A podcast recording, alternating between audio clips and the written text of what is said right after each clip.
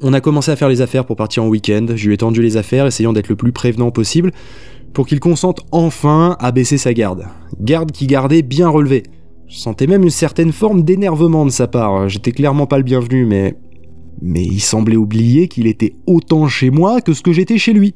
Il a fait ses affaires, et il a fallu que je lui demande de penser à prendre aussi des vêtements pour moi avant qu'il ferme la valise. J'ai tenté de lui demander avec tout le tact que j'étais capable de mettre. J'ai senti que ça passait pas. Ça commençait vraiment à être dérangeant ce manque de confiance. Il fallait serrer les coudes, s'entraider, euh, pour trouver une solution ensemble, quoi. Mais il semblait toujours pas prêt. Par exemple, il m'a tendu le téléphone en me demandant de le déverrouiller. Je sais que c'était pas anodin. Il voulait vérifier que mes empreintes étaient capables de débloquer Touch ID. En y repensant, j'ai l'impression qu'il refusait d'admettre la vérité. La situation était certes un peu what the fuck, mais je commençais à m'y faire, je l'avais accepté.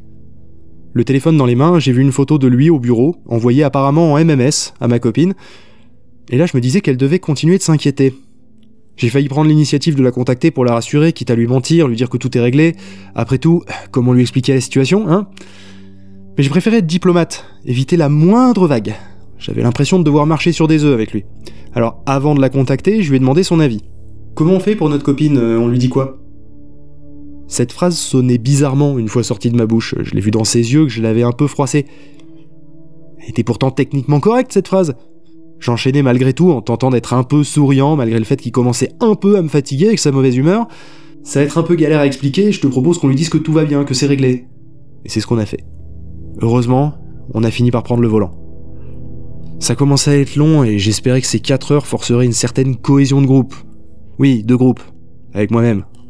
En signe de bonne foi, je l'avais laissé conduire, comme il me l'avait demandé. Je l'ai lu sur son visage, ça l'a un peu soulagé. Vraisemblablement, il s'inquiétait pour ça. J'avoue que là, moi, j'étais un peu tendu en tant que passager, surtout les premières minutes. Sa conduite, elle était un peu brusque quand même dans les virages. On était lancé sur la rocade depuis une dizaine de minutes quand j'ai voulu prendre la parole, mais lui, il a fait de même. Finalement, il m'a laissé la parole, enfin je crois. Bref, je lui ai demandé s'il était prêt à discuter de sa version de la journée pour qu'on trouve le dénominateur commun, probablement la cause de ce dédoublement. Là où j'ai merdé, je crois, c'est quand j'ai parlé de le renvoyer dans son monde. C'était pas vraiment ce que j'insinuais, et là j'ai senti tous les efforts de diplomatie s'envoler. Après un silence gêné, euh, j'ai enchaîné. Tu penses que le dédoublement a eu lieu à quelle heure? Parce que si tu t'es levé avant moi, quand tu es venu dans la chambre, après la douche, je pense que tu aurais remarqué si j'avais été présent, non? Un peu fatigué de parler à un mur, et voyant de toute façon une faille dans mon raisonnement, j'ai répondu probablement un peu sèchement pour le coup, T'embête pas, la lumière m'aurait réveillé.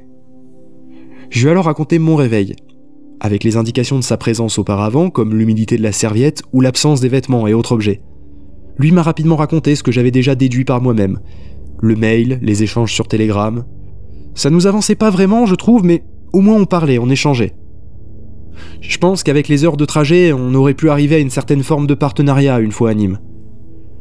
On a continué ensuite à dérouler chacun de notre côté la soirée de la veille, cherchant le moindre détail qui serait différent. De la nourriture au programme regardé sur YouTube, on a tout passé au crible. Rien qui ne diffère, rien qui ne sorte de l'ordinaire. La météo n'était pas particulièrement originale, ça fait deux semaines qu'il pleut régulièrement avec ou sans orage selon les jours. D'ailleurs, en parlant de météo, la pluie commençait à tomber sur le pare-brise et on allait vers de gros nuages noirs. On devait probablement rattraper l'orage de cette nuit.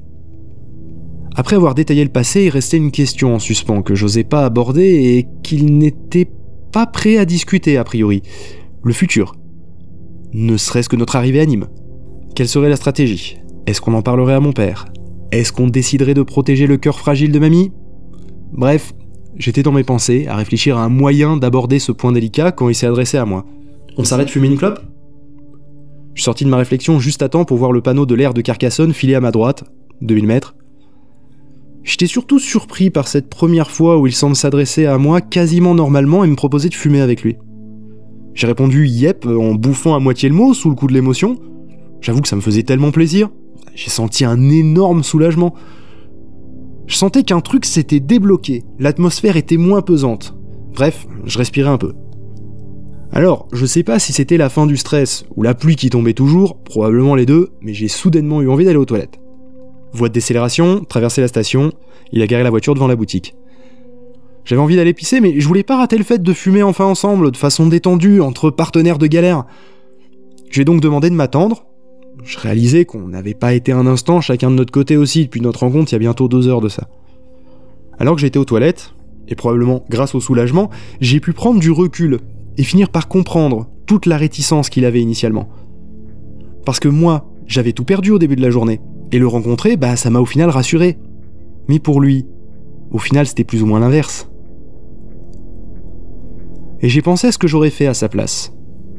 Et son attitude, bah elle me semblait au final assez logique, compréhensible. Plus j'y pensais, plus j'avançais dans le temps. Jusqu'à m'imaginer à sa place, seul dans la voiture, maintenant. C'est là que j'ai un peu paniqué. Je me suis dépêché de sortir des toilettes et j'ai vu par la baie vitrée que ma voiture n'était pas là. J'ai tourné la tête, je l'ai aperçu à travers la baie vitrée finissant de disparaître au coin de la boutique. Je savais que j'avais que quelques secondes pour réagir, j'ai donc utilisé la porte de derrière et j'ai couru de toutes mes forces pour la rattraper. Je savais qu'il était obligé de faire le tour de l'air pour en sortir. Mais c'était là à peu près mon seul avantage, donc il fallait que je l'utilise. J'ai traversé de toutes mes forces le parking, le coupant en diagonale le plus droit possible. Mes chaussures qui étaient usées, elles se gorgeaient d'eau à chaque flaque, et je sentais que la semelle lisse pouvait me faire chuter à tout moment. J'ai pu atteindre sans tomber le début de la bretelle d'accès à l'autoroute. Ici, j'étais sûr qu'il pouvait pas me contourner. Mais je savais pas si je l'avais raté ou pas. J'ai vu des phares arriver vers moi. Si c'était pas lui, j'aurais eu l'air d'un con, mais peu importe. Je me suis mis au milieu de la voie. Avec mon t-shirt blanc, de toute façon, j'étais visible un peu trempé, mais visible. La voiture s'est approchée, a pilé devant moi, à moins de 2 mètres de mes pieds. La pluie était en train de me tremper, les phares m'aveuglaient, le capot qui était chaud, il fumait avec l'évaporation de l'eau, mais j'ai quand même reconnu le badge Toyota. J'ai mis la main devant pour cacher les phares. C'était bien lui.